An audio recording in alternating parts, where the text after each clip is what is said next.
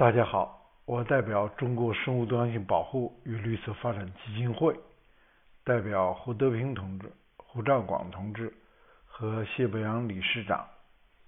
向本次大会的召开表示热烈的祝贺，祝贺联合国工业发展组织上海全球科技网络项目今天在这里讨论。成立筹备成立碳中和全球促进中心，我们也感觉到非常荣幸，有机会参与这个中心的筹备工作。我们在此呢也表示，虽然由于疫情的关系不能到现场，我们向将向全部的参加筹备的伙伴学习，并且戮力同心的。把这个联合国工发组织下边的上海科技创新中心的这个碳中和全球促进中心的工作做好。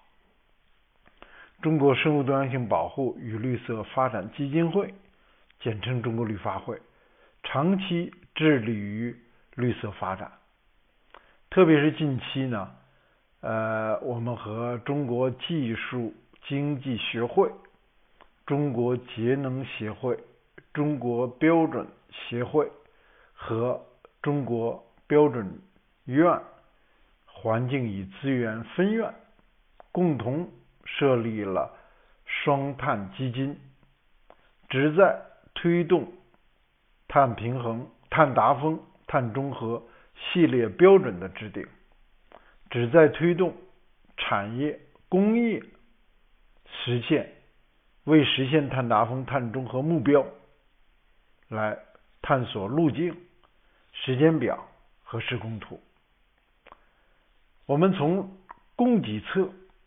生产企业的碳中和目标着手，同时呢，也在大力推动从需求侧、消费侧来促进碳中和目标的达成。我们通过食品、通过包装、通过个人，从消费端再深入的研究碳中和的理论、方法和实践。除此之外呢，作为生物多样性的全国一级学会呢，我们还致力于基于自然的解决方案，就是说海洋。湿地、土壤、森林在碳中和过程之中的贡献。我们知道，海洋、湿地、森林对于碳捕获、碳储存，它具有非常强大的力量，是我们人类应对气候危机的非常重要的同盟军。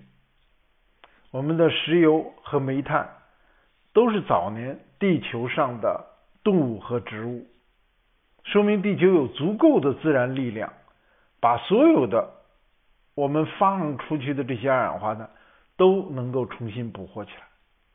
所以，怎么能够充分利用自然的力量来实现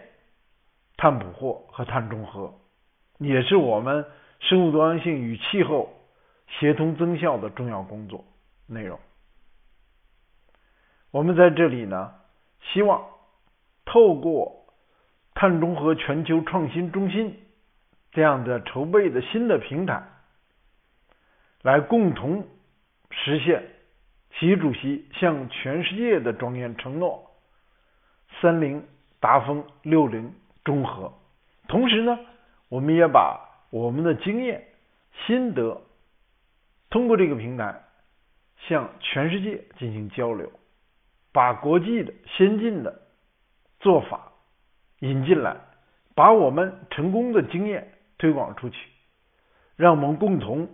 在生态文明思想的指引下，为构建人类命运共同体、地球生命共同体做出我们的贡献。